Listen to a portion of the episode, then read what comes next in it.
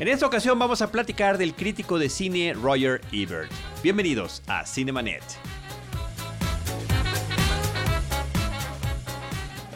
El cine se ve, pero también se escucha. Se vive, se percibe, se comparte. Cinemanet comienza. Carlos del Río y Roberto Ortiz en cabina. www.cinemanet.mx es nuestro portal, es el espacio dedicado al mundo cinematográfico donde tenemos nuestro podcast. Yo soy Carlos del Río y a nombre de Roberto Ortiz, de Paulina Villavicencio y de Ever Espino les doy la más cordial bienvenida. Y en un eh, programa especial dedicado a el que es el crítico de cine más conocido en el mundo, Roger Ebert, que a sus 70 años desapareció en abril del 2013. Para platicar de Roger Ebert, de su influencia, de su trayectoria, de lo que significa para nosotros como cinéfilos y como gente que está en la reseña y crítica cinematográfica, invitamos a varios de nuestros queridos amigos y colegas. En primer lugar, quiero presentar a Víctor Bustos. Él es, entre todos, entre muchas otras cosas, hacen lo que voy a decir. Víctor es colaborador del Universal y programador del canal de Cine Latino. Víctor, ¿cómo estás? Un gusto y un saludo a todos. Víctor nos está saludando con un libro en su mano. Aquí está. Es uno de tantos que escribió Roger Ebert. Es una recopilación de sus críticas que se llama I Hated, Hated, Hated This Movie. Eh, odié, odié, odié esta película y tiene la firma autógrafa y la dedicatoria para Víctor. Viene aquí hecho en el 2000, en, en los encuentros que tuve con él en Toronto. Bueno, un día aproveché que estaba fue la firma de este libro y bueno, me lo dedicó y entonces ahí lo conservo. Extraordinario, recuerdo. Ahorita le vamos a tomar foto y toda la cosa para compartirlo. Maravilloso. Sí, sí, sí, dan ganas. Aunque diga Víctor, nos lo queremos ahí, llevar. Ahí dice ya mi nombre. ¿eh? Mario Sekeli es el que se está tratando de llevar el libro. Sí, ya, ya lo besé y manoseé. ¿Cómo estamos, Carlos? Muchas gracias por invitarme. ¿qué tal? No, gracias, Mario, por venir. Mario es editor de cine de la revista GQ Latinoamérica y es el crítico de cine de Televisa Radio. Catedrático, en fin. les digo, no, si no, nos vamos a tardar más presentándolos. Y también nos acompaña Antonio Camarillo. ¿Cómo estás, Antonio? Feliz, feliz de regresar finalmente a los micrófonos de Cinemanet, que ya tenía un rato que ahora sí no caía por acá, ¿no? Pues qué bueno, y ya sabes que siempre es bienvenido, todos son siempre bienvenidos. Eh, Antonio Camarillo, periodista, crítico y actualmente en su faceta de director cinematográfico. Él está produciendo, dirigiendo la película Calavera del Montón tras los huesos de José Guadalupe Posada en esto que es el 100 aniversario de su fallecimiento. Así es. Así que mucha suerte con ese proyecto. Gracias, Carlito. Hemos estado viendo además con mucho agrado que muchos medios han estado cubriendo lo que estás haciendo, han participado en, en exhibiciones, en museos, en muestras museográficas y demás. Y yo creo que esto va para adelante hasta Mórbido, ¿verdad?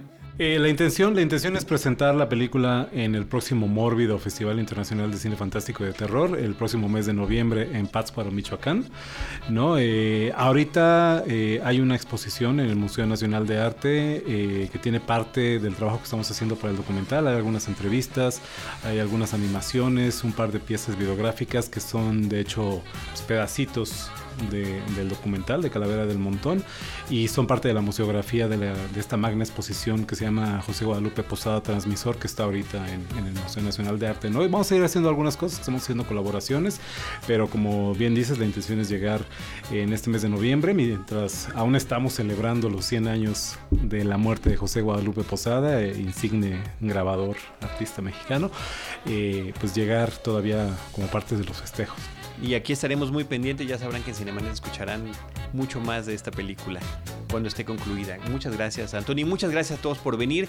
Eh, se hizo esta cita, y gracias a Filmen, que nos recibió en esta ocasión para grabar el podcast, eh, se hizo esta cita y de verdad hacer un esfuerzo para poder coincidir en agendas de, estos compañeros y colegas que andamos, ¿no? cada uno en diferentes cosas y podernos reunir es muy importante, pero pues creo que a todos nos pegó y cada uno ya comentará su, experiencia personal eh, con la crítica eh, cinematográfica de Roger Ebert, este señor que desde mediados de los años 60 estaba ya eh, como titular en el 67 del Chicago eh, Sondheim, y que desde hasta su muerte siguió escribiendo en ese diario, donde sus críticas eran además eh, vendidas a muchos otros medios, me parece que a más de 200 medios. Syndicated, que le llaman, Syndicated, ¿no?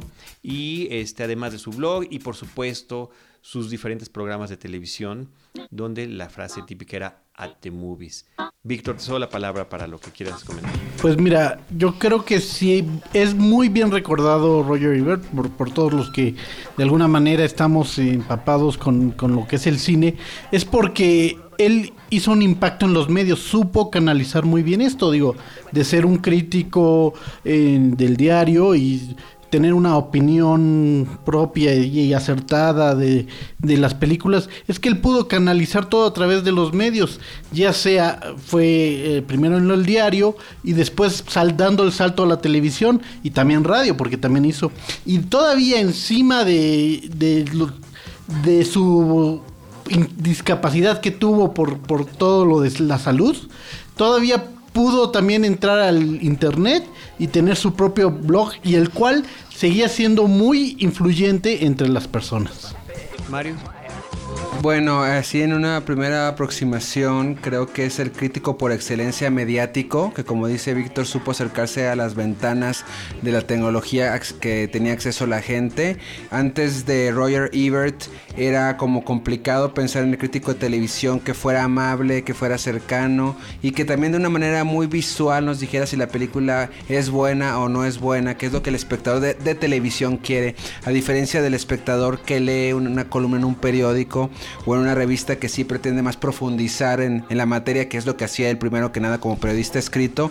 Él mostró eso primero, para ser cualquier crítico de cine, primero tienes que saber escribir, ¿no? Y eso es una cosa que todavía en el medio no le cae el 20 mucho a la gente, no piensa que ya por tener el micrófono ya puede decir lo que quieras, pero no sabe escribir. Roger Ebert ganó, fue el primer crítico de cine en ganar el Pulitzer, eso habla de que sabía escribir y que era un buen periodista. A mediados de los 70. A mediados de los 70 y lo presumió mucho, de hecho era un tipo que yo cuando lo empecé a ver en televisión, cuando tenía su programa con, con este Gene Siskel, que era Siskel and Ebert, que era su competencia directa del, del, del Chicago Tribune, eh, los dos estaban en el, ahora sí que en el balcón del, del, cine viendo las películas y analizándolas en reviews que duraban como pues 5 a 10 minutos y al final eh, eh, inventaron el concepto de two thumbs up o two thumbs down o dedos arriba o dedos abajo o mezclados, ¿no?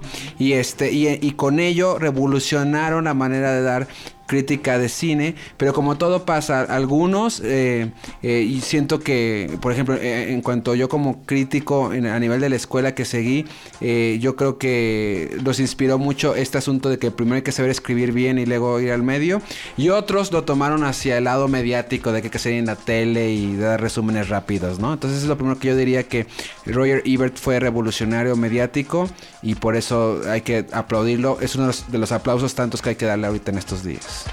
Antonio Camarillo. Yo, yo creo que Roger Ebert trascendió la crítica de cine. Si tú lo leías ya a últimas fechas, los últimos 5, 6, 7, 10 años tal vez, eh, y era lo que a mí me gustaba mucho, a mí no me, no me incomoda ni mucho menos decir que tal vez la primera crítica, cuando me interesaba conocer la opinión del gremio acerca de una película, tal vez la primera eh, crítica que checaba era la de Roger Ebert, ¿no? Y esto no era necesariamente porque era la primera que aparecía en la lista de críticos del Internet Movie Database, ¿no? Por alguna razón sería que era la primera que aparecía, ¿no? Eh, yo usualmente coincidía con sus puntos de vista y con sus críticas, por un lado, pero por otro lado me gustaba mucho la manera en que eh, de ver que alguien podía, sin dejar de ser riguroso, porque su crítica jamás careció de rigor, creo yo, dejaba de usar las herramientas que eran como convencionales del crítico de cine. Ah, pues es que la fotografía y el guion y las actuaciones. No, su, su manera de entrar a las películas era una manera mucho más vivencial, mucho más directa, mucho más personal. Yo creo que ahí es donde estaba la, la, la clave de su popularidad. Eh, no, era, no era el crítico de cine regañón, que a pesar de que este libro se llame I hated, hated, hated this movie. O que tiene otro, otra recopilación de críticas negativas que era Your Movie Sucks, ¿no? Exactamente. a pesar de que... Y todavía tuvo, creo, una segunda parte ese, ese libro. Sure Movie Sucks Even More, no me acuerdo cómo se llama, ¿no? película sigue apestando. Sí, eh, a pesar de, de- de- insisto, jamás le faltó el rigor y sin embargo era como tu cuate que te venía a platicar de la película sin entrar en los vericuetos, los que muchas veces los críticos de cine nos paramos el cuello y nos queremos ver acá interesantes escribiendo. Su crítica era la cosa más aterrizada del mundo, más de sentido común y, y muy cercana, insisto, es lo que a mí me parecía fantástico. Y un ingrediente también de sus reseñas era el humor que maneja. El humor, por supuesto. ¿no? Es un sentido de del humor que, que lo hacía más sabroso, ¿no? Este, y, y, pues para la gente más cercano. Mira, por, por poner un ejemplo, estoy viendo aquí en la pasta del ya el libro de Víctor está dando vueltas por toda la mesa, ¿no?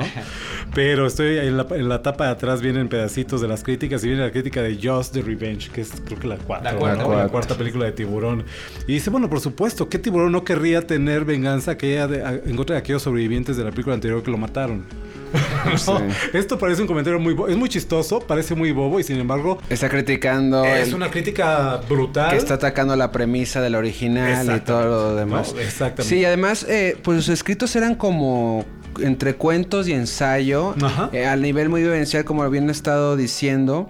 Y, y creo yo que, que- que la manera en que, en que abordaba una película es que la sentías tú primero que él era un espectador como todos nosotros, ¿no? Lo cual es, es, es una cosa que yo eh, sigo tratando de, de- de llevar, de Sí, emular. sí, de alguna sí, manera. sí. No perder que somos cinéfilos. que somos No, fans, Que antes ¿no? que todo éramos fans. Y hablando de los fans, es de los pocos críticos, digamos, serios, o sea, que manejan todo un espectro de géneros y de historial, que de- además eh, abiertamente amaba el género de la fantasía, del horror, de la ciencia ficción, con lo cual yo, eh, que soy aficionado a esos géneros, me sentía muy identificado porque nunca los veía desde arriba y al contrario se veía que tenía ganas de que le gustaran las películas cuando a veces no funcionaban. Ya eso voy a una de las primeras lecciones que ahí me dio Roger Ebert y que también lo dio, digo, obviamente a todo el gremio, al decir que eh, una película debe de ser juzgada no porque tú desde donde tú estás, tú Desde tu crees tribuna, que... ¿no? Sí, desde tu tribuna digas, es que yo creo que la película debió haber sido tal cosa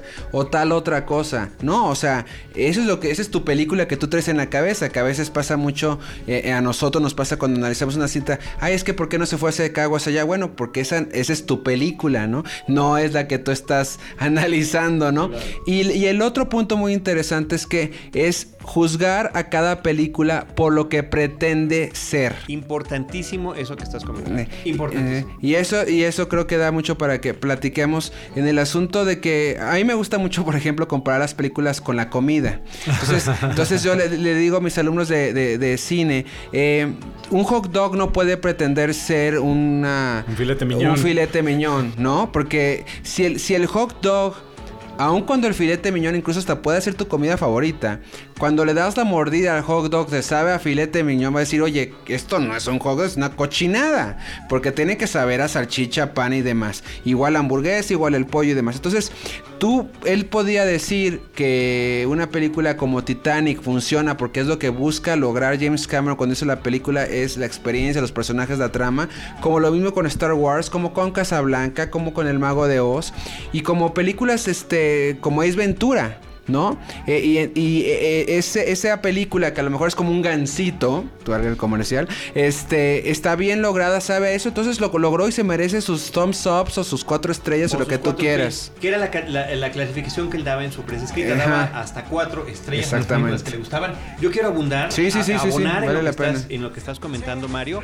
Eh, recuerdo ahorita, pues, que, que hemos estado leyendo, ¿no? Ajá. Volviendo a ver a través de la magia de YouTube, de verdad, recopilaciones de estas críticas de Siskel and Ebert, Sí. pero también de sus textos. Yo, como comenta Antonio Camarillo, cuando veía alguna película que me interesaba, decía, vamos a ver también qué es lo que comentó Ebert. Es una ¿Cuál- cuál cosa es de rigor cuál de es su todos. punto de vista? Estemos o no de acuerdo, ¿no? De ajá. significaba que tuviéramos el mismo punto de vista.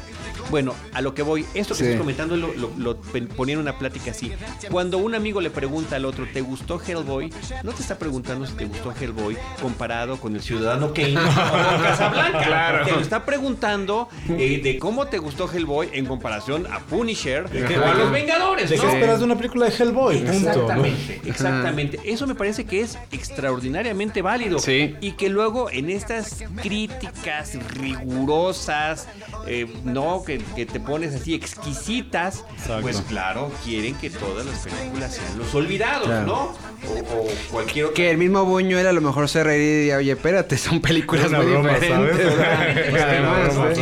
Del género. Claro. no, ni, ni siquiera de su género, ¿eh? de su público.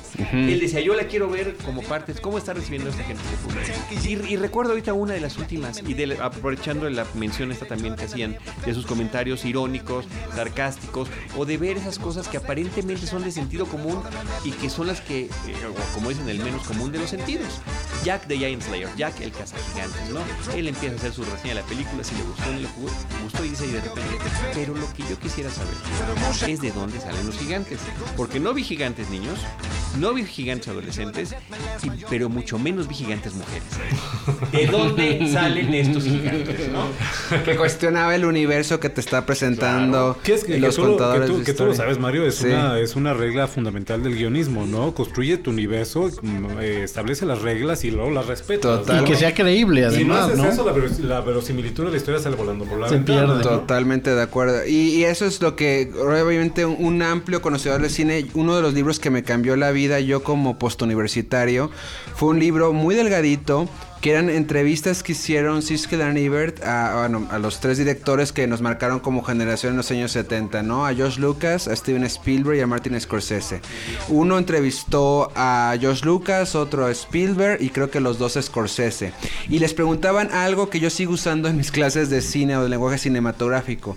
Ellos crearon un, eh, Siskel crearon un concepto que se llamaba The Master Image, ¿no? Y le preguntaban a cada director, ¿con qué imagen, con qué fotograma de todas tus películas que has hecho, en este momento era como 1990, eh, tú crees que puedes definir tu estilo cinematográfico y tu manera de ver el cine, ¿no?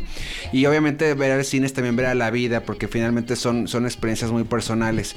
Y bueno, eh, Steven Spielberg eligió esta imagen del niño en encuentros cercanos abriendo la puerta, eh, que donde están los, los, las luces de los ovnis y de del UFO, el niño ¿no? de espaldas con las luces rojas que se metían y que, que a muchos nos cambió la vida esa, esa toma. Y decía Spielberg, sí, porque es, es como yo veo al cine y a la vida, es este niño asomándose, o sea, ver al mundo como tras los ojos del niño, ¿no? Inocente, Inocente, este, con magia, ajá. idealista, pero es un mundo a lo desconocido. Y dice, es un mundo allá afuera lleno de promesas, pero de peligros también. Eso, pero fíjate cómo ahí es el talento del crítico de cine que orilla a un realizador a plantear su estilo, pero no con la pregunta de cómo definir tu estilo o cuáles son tus obsesiones. Bueno, ahora necesito ¿Sí? que nos digas cuáles son las otras. Claro, rápido. bueno, Scorsese este dijo la escena del el primer shot de los créditos de Toro Salvaje, donde está Jack LaMotta, Robert De Niro, eh, boxeando en cámara lenta, eh, al ritmo de camarilla- ca- caballería rusticana, este, en Toro Salvaje. Y él, y Scorsese explicaba que es la soledad de cada individuo, hombre o mujer, en el ring de la vida, ya sea el del box, o, una cocina, o un casino, o una calle, pero estamos todos solos y estamos peleando contra nosotros mismos, ¿no?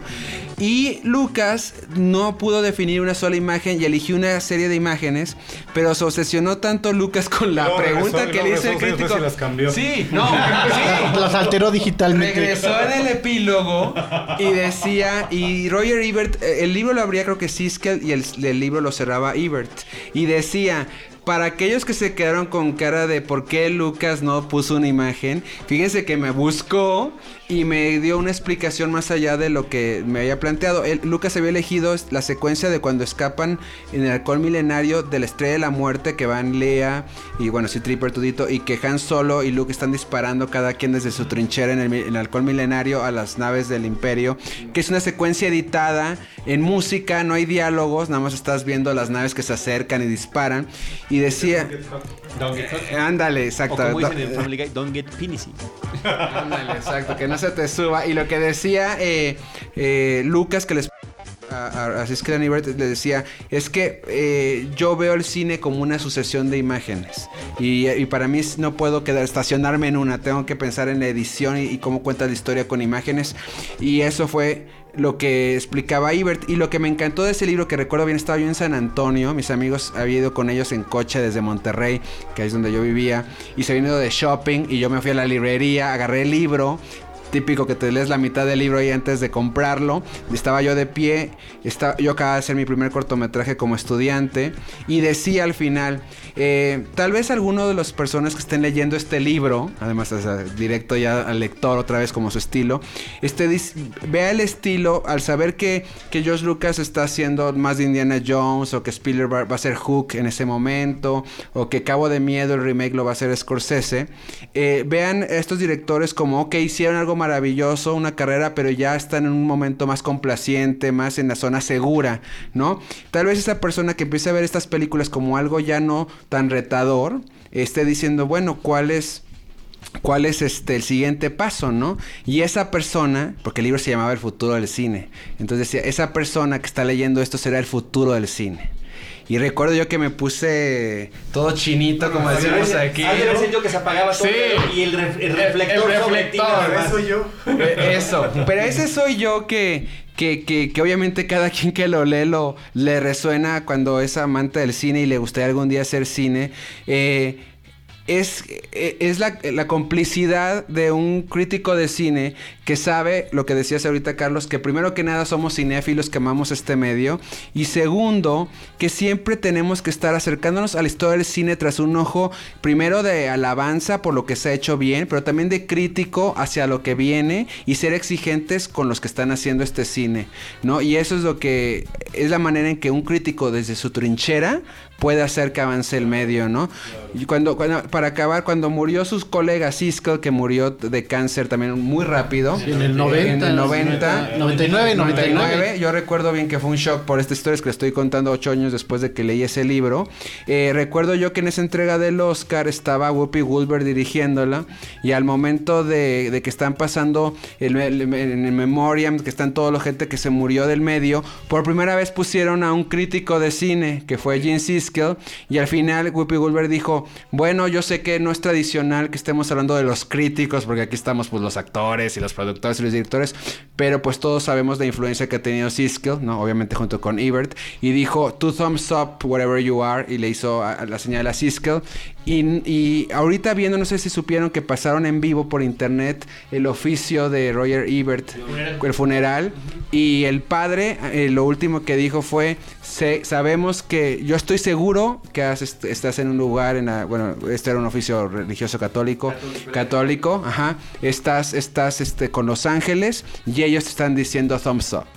Yo sí quisiera subrayar la influencia de, de Roger Ebert entre la gente, entre el público, porque realmente esas reseñas que daban, sobre todo en televisión, at the movies, realmente podía determinar el éxito de una película en la taquilla o también su fracaso. O sea, Sí. ahí sí era un crítico junto con con Siskel los, eh, muy influyente entre la gente. Y también eso provocó que tuviera detractores especialmente de los realizadores no que pues ellos se quejaban mucho que como el levantar los dedos el pulgar pues es como minimizar eh, una película la- el, el trabajo no de, de toda una película con nada más levantar o, o, eh, inclinar el el pulgar, ¿no? Entonces sí, eso le generó, pues sí, muchos enemigos. Uno de los más así que tuvo fue Vincent Gallo, que, que se llevó a nivel público toda su esta el pleito que tuvieron, ¿no? Que tenía.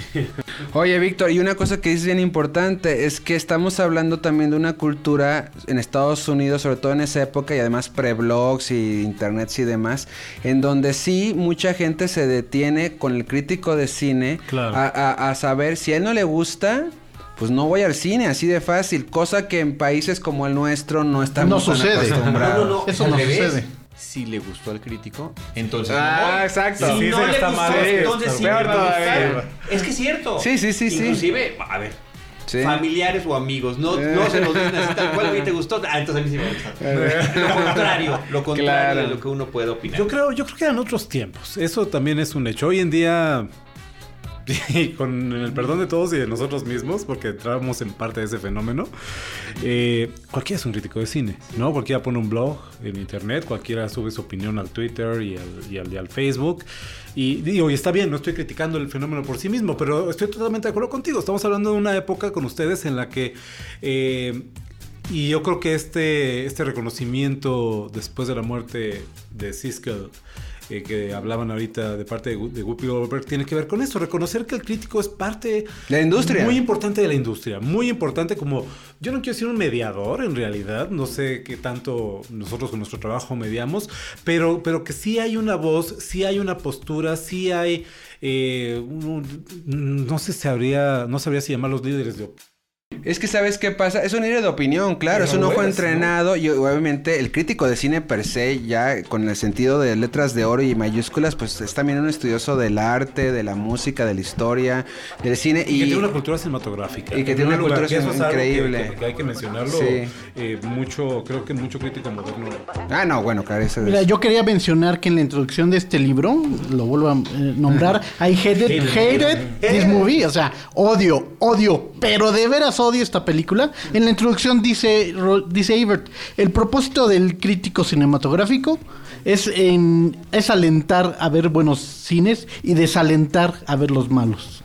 Es, Con sus letras. Está, Ahí está, Con ¿no? todas sus in- letras. increíble. Y bueno, yo quisiera este, compartirles. ah, Yo, yo tuve la oportunidad brevemente de verlo dos veces. Víctor ahorita nos va a contar seguramente más, más historias.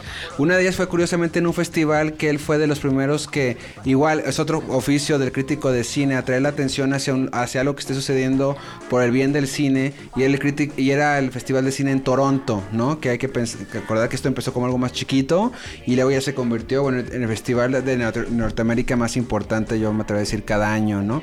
Y que sucede en septiembre. Me acuerdo yo que fui como fan, no como crítico, en el 94 y estaba yo cruzando una calle y de repente me acuerdo que traía mi Walkman de cassette, además estaba escuchando la canción esta de You Say de Reality Bites, me acuerdo bien.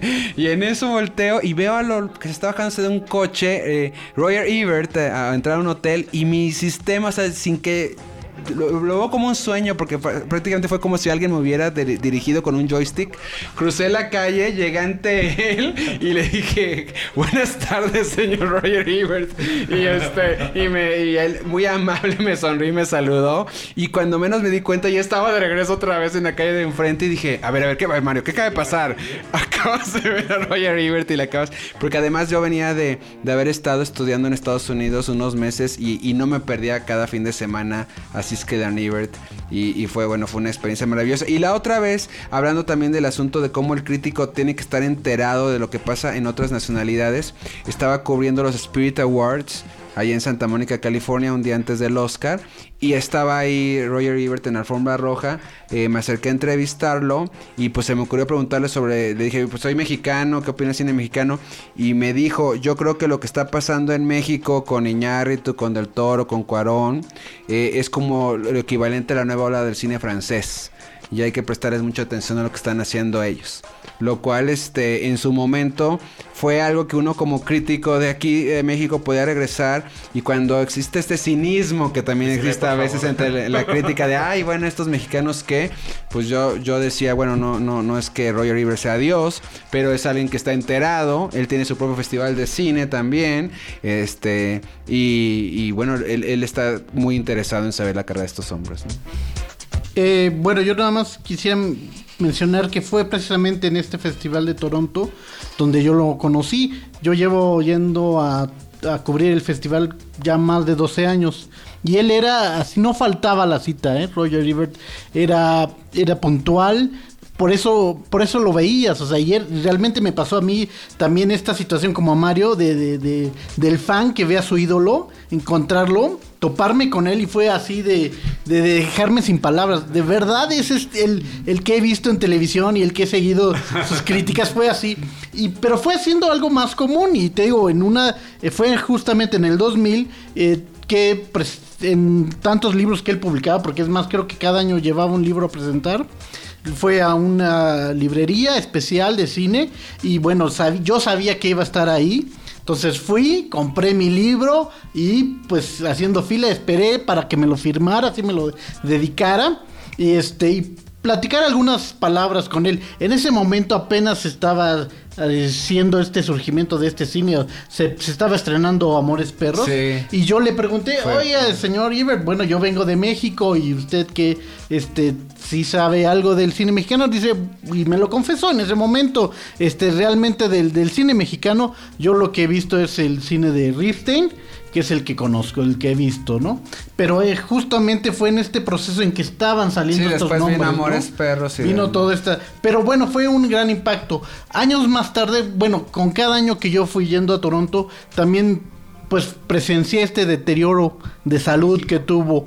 Eh, hubo un- veces que yo se me hacía extraño ya no verlo y de repente en alguna de estas este, ocasiones, algunas, porque te podías sentar junto a él, es decir, compartías la sala de cine porque él se sen- iba a las funciones de prensa especiales, pues sabías que que iba toda- todos los demás críticos o periodistas callados cuando entraba, ¿eh? o sea, no, no, sabían que estaba ahí, pero nadie omitía ninguna opinión. O sea, sí era así como de, de Una reverenciarlo. figura, una figura, un Sid campeador también del cine independiente Sí, en los. Estados Unidos. El asunto de que esté atendiendo festivales como el de Toronto, Sundance, Cannes, eh, sí. Cannes, eh, El que él inventó, ¿no? Su Ebert Fest, ¿no? sí, su sí. Ebert Fest, que era justamente tratar, así, así como platicaba él y comentaba y analizaba las películas del cine comercial, también que era lo que el cine independiente estadounidense estaba generando. Creo que es una cosa muy importante. Y, y- y- y recordar que sus años con Siskel, ellos eran, eh, por decir, enemigos profesionales en el sentido, obviamente, figurativo, porque pues cada quien hacía su chamba en el periódico de enfrente, ¿no?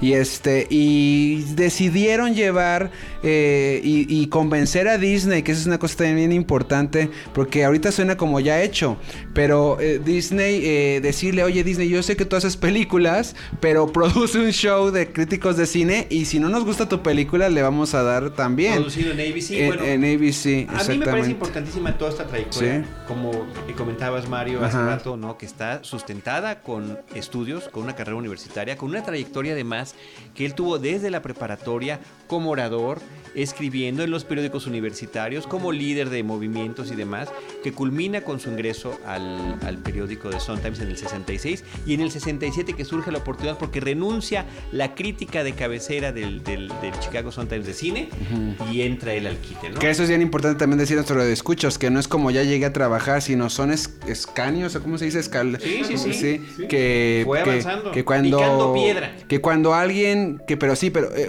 por ejemplo en Estados Unidos, cuando cualquier cosa que parezca que te vas a intervenir en opinión de un periodista, todo mundo se rasga las vestiduras, o sea, no puedes cuestionar a un periodista eh, si no tienes bases. Y si alguien tiene ya un sitio como un crítico de cine, pues te tienes que morir ahora sí para que venga otro, ¿no?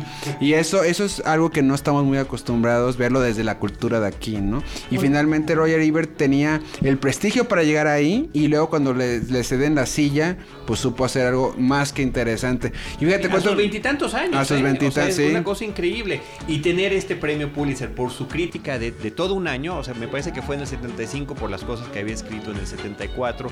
Y después empezar en, en la televisión pública, porque recordemos que era en Public Broadcasting System, en PBS, donde en el PBS local de Chicago, donde arranca el programa, después lo jala el PBS nacional y después se van a ABC, ¿no? Siskel and Ebert, en mi experiencia personal, era la única ventana que teníamos a través de Cablevisión para, para ver un programa dedicado al cine, con avances de las películas, con los comentarios, pero sobre todo con esta rivalidad amistosa y a veces Y a veces podías. A veces ruda. A veces no, ¿eh? o a veces este, yo lo, lo termino entendiendo después de ver además outtakes en, en YouTube que hay sensacionales de conocer los promos, cómo se estaban jodiendo, literalmente, no cuando se Sí, equivocaban. que es parte del show business, pero o sea, en pantalla sí llevaban a cabo, muy ¿eh? Bien, pero te voy a decir algo. El hecho de que dos individuos informados, respetados, cada uno, porque además era padrísima la entrada, llegaba uno, cada quien desde su periódico, cada uno veía llegar la camioneta de su periódico a repartir los diarios y llegaban juntos a la sala de cine, ¿no? A sentarse, el, el- el- lo más sencillo del mundo, en un cine sí, pero dos señores en, una, en dos sillas platicando. ¿Y cuántas veces no ha sido emulado ese formato de tener al... Pues es como el good cop y el bad cop, ¿no? De repente en una película siempre se la turnaban. Uno presentaba una película y luego la otra el otro. Y luego después de que daba su reseña, el otro decía, pero yo no estoy de acuerdo. Y eran muy directos. O sea, yo... De hecho, yo te voy a decir una cosa. En la primera era que yo conocí a Ibert era el que me caía mal. Porque era el que siempre Sí, le decía sí. a Siskel, pues tú lo viste así, pero yo lo vi totalmente diferente. Un poco ¿no? engreído, ¿no? Sí, Sí. era engreído, totalmente. Después eso Se yo no sé si... ¿eh? Ya al estar solo, yo Pero era un estilo, Sí. Era un estilo. Era Y que del show, Ahora, ¿no? cuando tú ves una película y dices me gustó o no me gustó, y uno dice que sí le gustó y el otro que no, y lo están sustentando. Ah, eso sí. Ah, sí, ahí Eso es sí. donde aprendes. ¿no? Ahí Ah, aprendes. Exactamente. Porque ahí, yo me acuerdo de la reseña de la lista de Schindler, por ejemplo. Fue maravillosa la manera en que yo estaba esperando ese- esa noche que fueran a dar la reseña, porque eh, a mí se me hacía tan importante que Spielberg había hecho una película seria después de haber hecho Parque Jurásico. Y ellos hablan, y me acuerdo yo que para mí era como si hubiera, no sé, había llegado Dios con un dedo y hubiera dicho sí, porque así es Claniver les había gustado la película. Después, de hecho, ellos inventaron, Carlos, la, la, la- la cosa de ya no era nada más, güey, este, thumbs up, sino era two thumbs way up, cuando les fascinaba, cuando tenían el orgasmo en la Pero película. era, pero era Sí. también un orgasmo para el espectador. Pues es Sí. como, a los dos les gustó. Sí, ¿Qué sí, es que verlo, ¿no? O cuando a los dos, two thumbs down. Bueno, ya es era- que esa era una basura de película. Totalmente. Y bueno, recordar que a la muerte de Siskel entra Roper y se Bueno, llama varios antes, como que hizo como ahí. candidatos ahí y que se queda Roper, Richard. Roper. Richard Roper y se queda el programa como Everett y Roper, ¿no? Es que ya nunca fue lo mismo que Ya, ya perdió, pero de todos modos, Claro. pues Porque además es que sí se tuvo su con fuerza, el ¿no? suéter como casi que le faltaba la bufanda y te imaginas como el tío que, te- o sea, eran unos personajes increíbles. ¿no? Ahora, este, me quiero platicar de esta participación que tuvieron en el programa animado de Critic, donde que tristemente una, un programa de parodia televisiva, un poco el estilo de los Simpsons. Eh, Pero de- bien logrado, ¿no? Muy bien Sí, logrado. sí, Con- con- el Brad. Bird era uno de los que participaban en ese Ah, programa, en la producción. director También de un humor Yo- ácido. yo- un humor súper ácido, mucha parodia, inclusive decían al final de cada episodio, porque sacaban, imitaban voces de los personajes, de actores y demás, y ningún, nin- ninguna celebridad ha sido dañada durante la grabación de ese programa. Me acuerdo, me acuerdo la parodia que hacen de, del- ¿cómo era el hombre? En vez del hombre en manos de tijera, el hombre en manos de destapacaños. No, que me sale y dice, please shoot me. No. O en vez de Jean-Claude Van Damme era Jean-Paul Le Pop. Pero bueno, en un episodio salen si es que la son sus Claro, voces, las voces originales. participan, Donde su pleito en un avión llega a nivel de los golpes y terminan peleando en el ala del avión en pleno vuelo. Ah. Como en un episodio de Twilight Zone de Libertad Cla- claro. Y, Con y- William Shatner. El, y, y el personaje de. John Lovitz, que era el crítico de Shepard, viéndolos desde el ala del avión, ¿no? Pelearse. Oye, y luego creo que fue con David Letterman, este, que los invitó, fue un talk show, fue- si no fue Jay Leno, fue es David Letterman, Letterman, es Letterman, ¿sí? sí. Y que les dice, a ver, a ver, a ver, en verdad, en verdad se odian aquí. Y entonces los dos dijeron, bueno, no, la verdad sí nos queremos mucho, pero pues también tenemos esta rivalidad, ¿no? O sea, también dejaban el suspenso a la mitad. Y, y quisiera mencionar algo también rápido, Carlos, es increíble cómo una persona puede innovar tanto y a veces a lo mejor sin querer saber lo que está comunicando a los demás. Yo me acuerdo en, Monterrey eh, fundé, eh, junto con Edgardo Reséndiz como editor de Gente del Norte, una sección para niños que se llama Gente Chiquita. Y yo les decía a los de publicidad, que bien sabemos las tristes historias de que publicidad nunca sabe vender tus espacios, sobre todo cuando son de cultura y de cine, siempre dicen, ah, vamos a las distribuidoras de cine, a las productoras y a las de video. Y yo les decía, no, si es que la Universe, los que los anuncia, es una línea de aviones. Entonces, no, y, y- el cine es tan cool, tan padre, no se vayan a las marcas obligadas, vayan, y acabaron yéndose con una marca de salchichas. Y, y esa es una lección que yo aprendí también con Siskel and Ebert. Pues es, eh, es eh, para mí de verdad toda esa etapa muy emotiva, muy emocionante en la formación como espectador, ni siquiera como crítico Sí. o reseñista o como le quieras Como llamar. aficionado al cine, Como punto, ¿no? Cinéfilo, Como ¿no? aficionado al ¿Cómo cine, puede uno claro. ver las cosas desde diferentes perspectivas? ¿Cómo transmitirlo? La maravilla de compartir tu gusto cinematográfico y creo que en ese sentido tenemos muchas muchas lecciones de estos hombres. Carlos, yo quisiera agregar que las reseñas de Ebert logran lo que yo busco en mi humilde trinchera y talento al escribir. Yo busco ese escalofrío al final. Yo creo que Roger Ebert escribía una pieza, no era nada más decirnos si la película funcionaba o no. En la manera en que se aproximaba a la vida, nos dejaba una frase para pensar sobre quiénes somos nosotros y cómo amamos al cine. Y muchas de ellas me arrancaron a lágrima. O sea, era un señorón para escribir. Y yo creo que es lo que tenemos que a veces tender es a saber escribir, como vuelvo a decir. ¿Sabes, ¿Sabes a mí que me inspiraba mucho de... Porque hay algo que era fantástico de su crítica, que era... Si el señor no tenía nada bueno que decir, no digamos nada bueno o nada malo, si no tenía nada que decir de la película, no decía nada. ¿No? De pronto eran unas críticas que se iban por cualquier lado, porque de la película no había nada que decir. Y, y creo que eso nos ha pasado a todos. Y era fascinante porque te envolvía, de todos modos leías, película, ¿no? leías Yo esas yo críticas. empezaba a encontrar una serie de, de maneras de entrarle a la película que, repito, sin faltarles el rigor, no, este, pues no era, no era entrar al fenómeno cinematográfico, eran cuestiones de, de- de lo que tenía, De lo que él de su expectativa como espectador, Fíjate que- la redundancia, y de lo que cualquier público podría esperar de ir a sentarse a ver dos horas una película, ¿no? A mí algo que me conmovió mucho ahorita al final que salieron sus últimas reseñas es que su última reseña fue una película que precisamente yo vi en Toronto. Que, y también la viste tú, Víctor, la de To the Wonder de Terrence Malick, que además es una película que es como la prima hermana de, de, obviamente del árbol de la vida que hizo también Malik y que a Ebert le fascinó esa película Pero que no alcanzó a publicar en Y- vida. Esa, esa creo que se quedó. No, la, la acaban Sí, de poner. sí, ya para sí, sí. Pero la, la buena noticia era, se fue y su última película le encantó. Y su, y, su, y su última película es sobre el más allá, sobre la muerte, sobre el cielo. Y si tú lees los últimos tres párrafos de esa reseña que les recomiendo a la gente entrar a... a- nada más pongan Roger Ebert y van a ir a la página eh, rogerebert.com. Van a encontrar que es una reseña que es como una especie de epitafio que él deja al al hablarnos del amor al cine y sobre todo su creencia en un mundo espiritual, ¿no? Es un- Oye, y fíjate que, perdón, perdón, nada más para, para complementar eso que estaba comentando Mario, no la he leído, no la he leído porque a mí me gusta leerla ya que ya yo he visto la Ah, película, no bien, sí. es un estilo que yo Sí, tengo. pues, nosotros vimos la película por eso. Claro, Sí. pero este sí leí su último blog. En el último blog se llama Leave of Presence. En Estados Unidos el Leave of Absence es cuando, cuando tomas como un año sabático, ¿no? Te vas un rato. Es, es un Leave of Presence. Me- Me van a ver menos porque est- eh, estoy, estoy muy cansado, estoy muy desgastado. Los médicos me dicen que debo descansar un poquito más. Y le habían diagnosticado otra vez cáncer. Normalmente sí, normalmente en un año escribo 200 críticas. El año pasado escribí 300. Y estamos, estoy muy emocionado porque vamos a, a lanzar, eh, a relanzar el sitio y vamos a hacer eh, lleno de planes. No. Pero sí de alguna manera Sí. despidiéndose, ¿no? Sí. Y al final dice Muy see you fuerte. at the movies, ¿no? No, Sí. bueno, no, bueno, qué manera de cerrar una carrera. ¿Sabes qué es fantástico de su trabajo? Y es lo que a mí particularmente me, me parece más inspirador y de veras demoledor.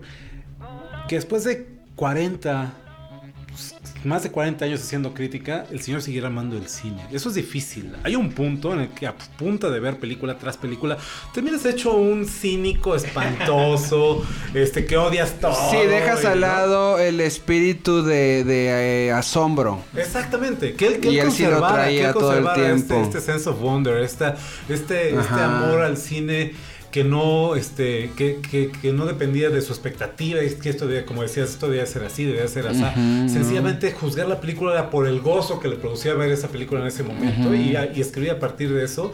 Esa es una lección para cualquiera que se dedique a Claro. escribir. Y sabes qué otra cosa que sí hay que mencionarlo es la, ener- la energía y la vitalidad que tuvo aún, A pesar a de pesar todo, de todo al final de sus días. Seguir trabajando. En el 2006 es cuando le quitan la quijada por el cáncer Sí. de tiroides que tenía. Eh, y que él nunca dejó de escribir.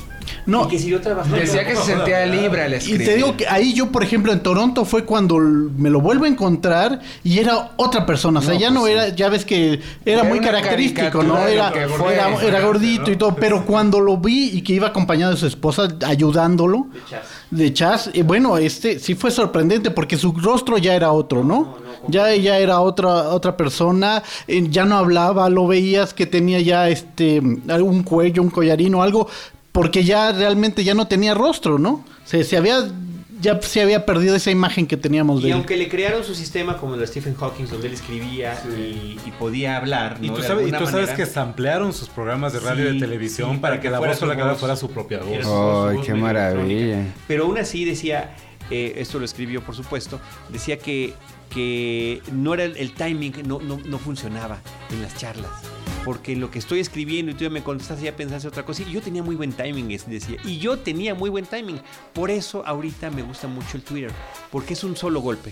Eso es qué bueno que lo mencionas. Creo que el Twitter, hablando del hombre que está acercándonos, acercándose a las nuevas ventanas de comunicación, es maravilloso como un invento como el Twitter parece que se construyó para gente como él, porque él, exacto, él estuvo presente con muchos de nosotros y además no escribía nada más ahí sí de cine, escribía de muchos asuntos políticos. De cocina sociales. también, escribió de cocina. Eh, ajá, hablaba de muchas cosas que le preocupaban y bueno, tiene millones de gente que lo seguían y ahorita se sumaron más para decirle adiós por vía Twitter y creo que también es una manera también donde el crítico de cine ya se vuelve pues lo que yo creo que siempre tiende a hacer, ¿no? Es finalmente es ese líder de opinión de nuestra banda que el viernes le preguntamos, ¿a ti que te gusta el cine? Este, dinos qué película ir a ver y él lo hizo pero a nivel de toda la comunidad Sí, global. Global. Porque al final de cuentas, aquí estamos en México y en diferentes países, Sí. o sea, le llegaban saludos y él también lo comentaba a través del Twitter de todas partes del Incluso llegó a invitar a otras plumas y por ahí me gustaría como ejercicio rastrear un par de mexicanos que llegaron a escribir en su blog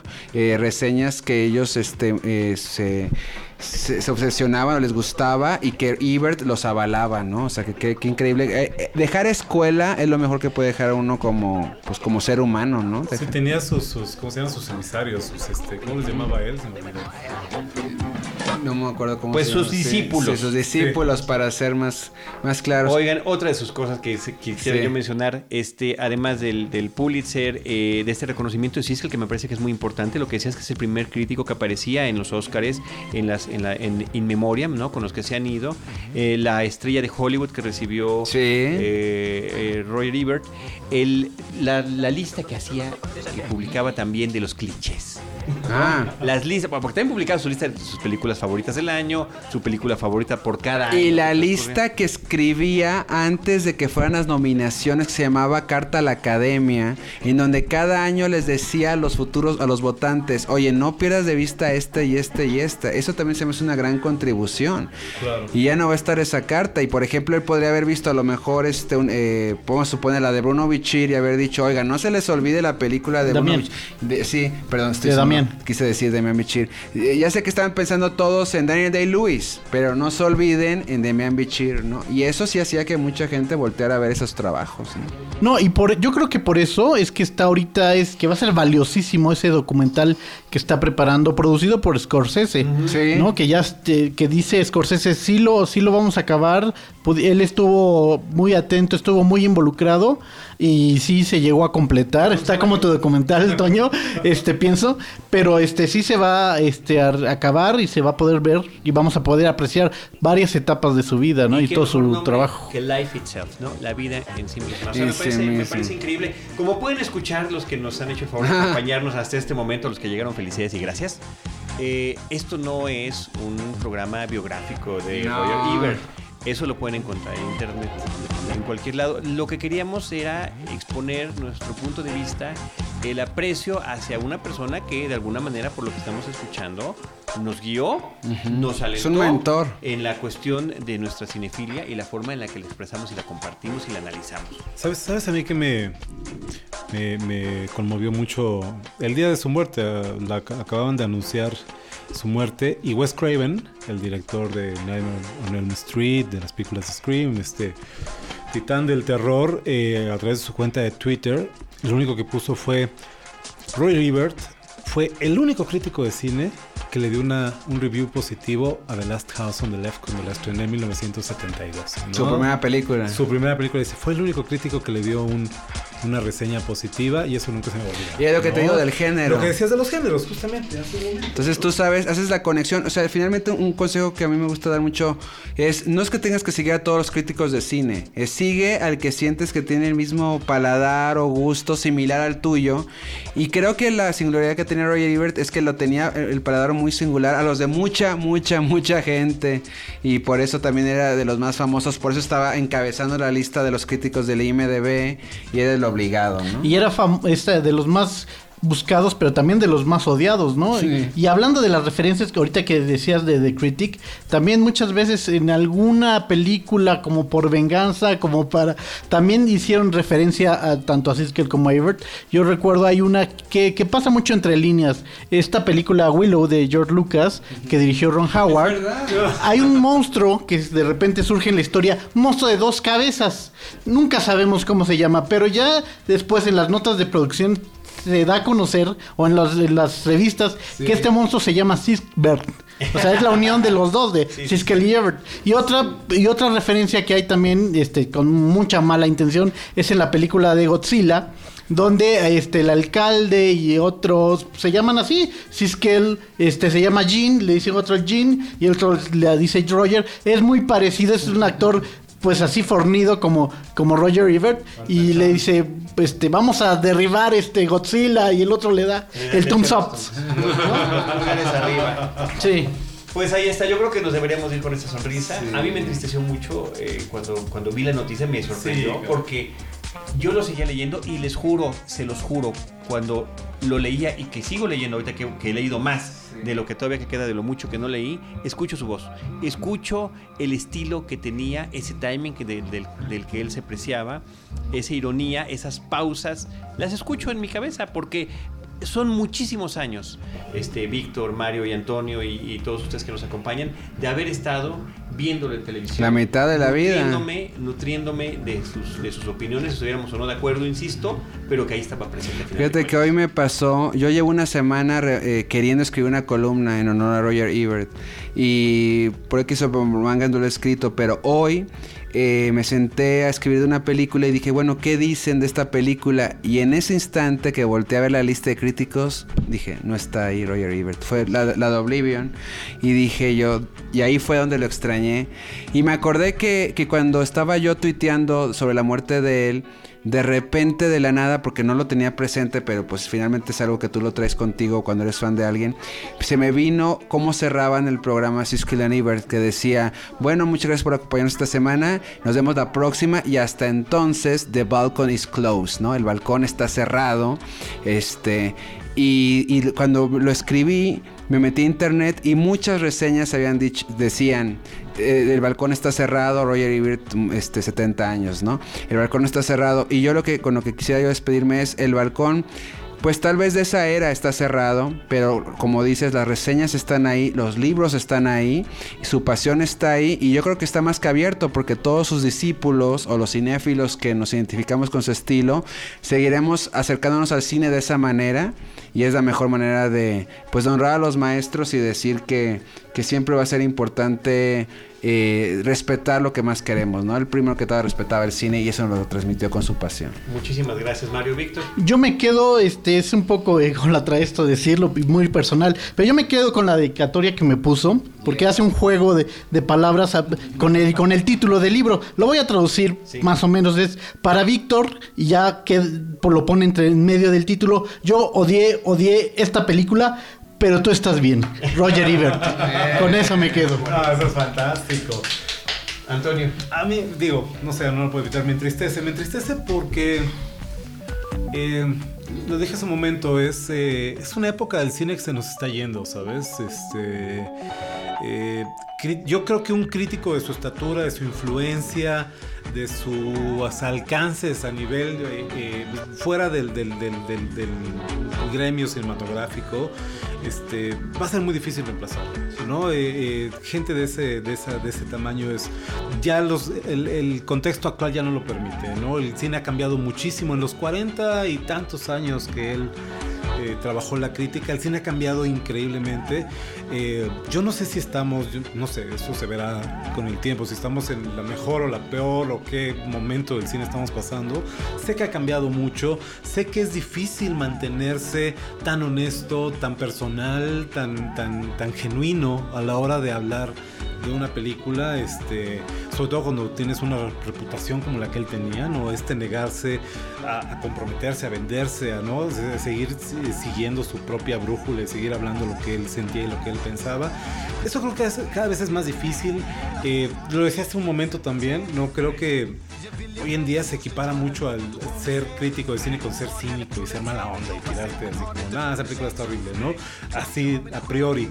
Eh, creo que el, el- el medio se ha vuelto muy cínico en muchos sentidos. Y yo voy a extrañar muchísimo esta voz repito, de alguien que genuinamente hablaba del cine, que lo seguía viendo con esos ojos de alguien que estaba viendo una película por primera vez, sin prejuicios, sin, sin, sin, sin querer ir a probar una teoría antes que otra cosa a la hora de ver la película. Y creo que eso es lo que nos tiene que quedar, ¿no? A los que nos desempeñamos en este oficio, a la gente que haya todavía que considere que tome en cuenta las opiniones de un crítico de cine a la hora de ver una película eh, es eso no el crítico de cine no es el enemigo no es el, el- el señor mala onda el viejito que te va a regañar porque no. Pues, también es un fan y también ama el cine y también va a desestresarse y también va a gozar de la película Pero sí valdría la pena asomarse a sus críticas de Roger también para exigir, no que todo el mundo tengamos el mismo estilo, obviamente, no, él es original, pero sí en el sentido de, de darnos cuenta porque de que el cine es más allá de, de ir a comer palomitas o... ¿Y por qué no moldear un gusto, no? Un gusto Sí. cinematográfico. Ajá. Sí, pues, sí, sí, exacto. Pues eh, yo les quiero agradecer a todos que hayan venido. El- la razón por las que estamos, los que estamos aquí en este momento, y faltó uno, ahorita lo menciono, es porque así como yo puse inmediatamente mi, mi- mi dolor, porque fue dolor, o sea, me entristeció muchísimo la noticia cuando lo, lo puse en Twitter y empiezo a checar en mis redes sociales y demás. Veo que Víctor puso una referencia, veo que Mario puso una referencia, veo que Antonio puso algo. Veo que, que Jorge Ávila también puso y salió de viaje, no nos pudo acompañar. Por eso un gran abrazo a él también. Era eh, compartir entre los colegas y amigos que somos eh, el, el amor y el aprecio a esta persona que... un colega A otra- a otra- Últimamente, sí, últimamente. Oye, Carlos, y una, una, una, una cosa rapidísima. Nosotros de alguna manera somos contemporáneos, unos más años que otro, pero poquito. Quiero pensar, no sé. Pero, pero sí, este, los, pensando, sí, los 70 nos marcaron, digamos, a todos los que estamos aquí. Incluso a Jorge también lo sé, porque también es fan de, de películas de que nosotros nos gusta como Star Wars y demás. Este, Spielberg y demás. Pero nosotros, eh, y, y sin el rollo de ego, pero un poquito más para todo el, el- Nosotros somos esta nueva generación de gente que escribimos y hablamos de cine. Ya no nos pongamos críticos, sino gente que escribimos y hablamos de cine. Que, que, que, que nos ha tocado la gran suerte de poder vivir de esto. Este, de poder tener espacios como el que tú tienes, Carlos, y que te agradezco que nos hayas invitado. Este, que venimos de una escuela en donde los que venían detrás pues en general, no todos obviamente, porque ahí está un Rafa Viña, un Gustavo García, pero allá, eh, en general hacían fuchi a mucho tipo de cine. Y hacían un rollo así muy inalcanzable al lector o al radioescucha o al televidente. Y creo yo que alguien como Roger Ebert nos enseñó, sin querer, volvemos a lo mismo, a aspirar a, a ese acercamiento que tiene él con los lectores o sus televidentes. Y por eso también, este, eso forjó un medio también. Absolutamente. Y por algo no es coincidencia que, te digo, somos más o menos de la misma edad los que estamos aquí. Y, y la forma en la que nos gusta compartir entre nosotros Sí. y con los demás el gusto cinematográfico. Totalmente Porque de es una experiencia de grupo y es una experiencia que se comparte. Vivencial. Y es una experiencia que te abre puertas con alguien que no conoces. Sí. Porque te sientas en el avión con alguien sí. y dices, ¿viste esta película? No, ¿viste esta película? No, ¿viste esta? Sí. Ah, ¿qué te pareció? Y va, tenemos ya Sí. un antecedente en común. Claro. Seamos de donde seamos, tengamos la edad que tengamos y demás. Así que a ustedes, a todos ustedes, muchas gracias. Víctor Bustos, Mario Sekeli, Antonio Camarillo, de verdad que me parece que ha sido un programa muy emotivo. Muy bonito, Muy muchas emotivo. gracias. Nos, nos los debíamos a nosotros y sobre todo al señor Sí, Ibert. nos, nos- nos teníamos que descoser, caray. Pero aquí estamos. Muchas gracias a, a nuestro equipo Ever Espino que ha estado al pendiente de la grabación de este episodio. Y eh, recordarles nuestras redes sociales, eh, arroba eh, Cinemanet en Twitter, facebook.com diagonal Cinemanet, Cinemanet 1 en YouTube y en nuestro portal www.cinemanet.mx. En cualquiera de estos espacios, nosotros los estaremos esperando con cine, cine y más cine.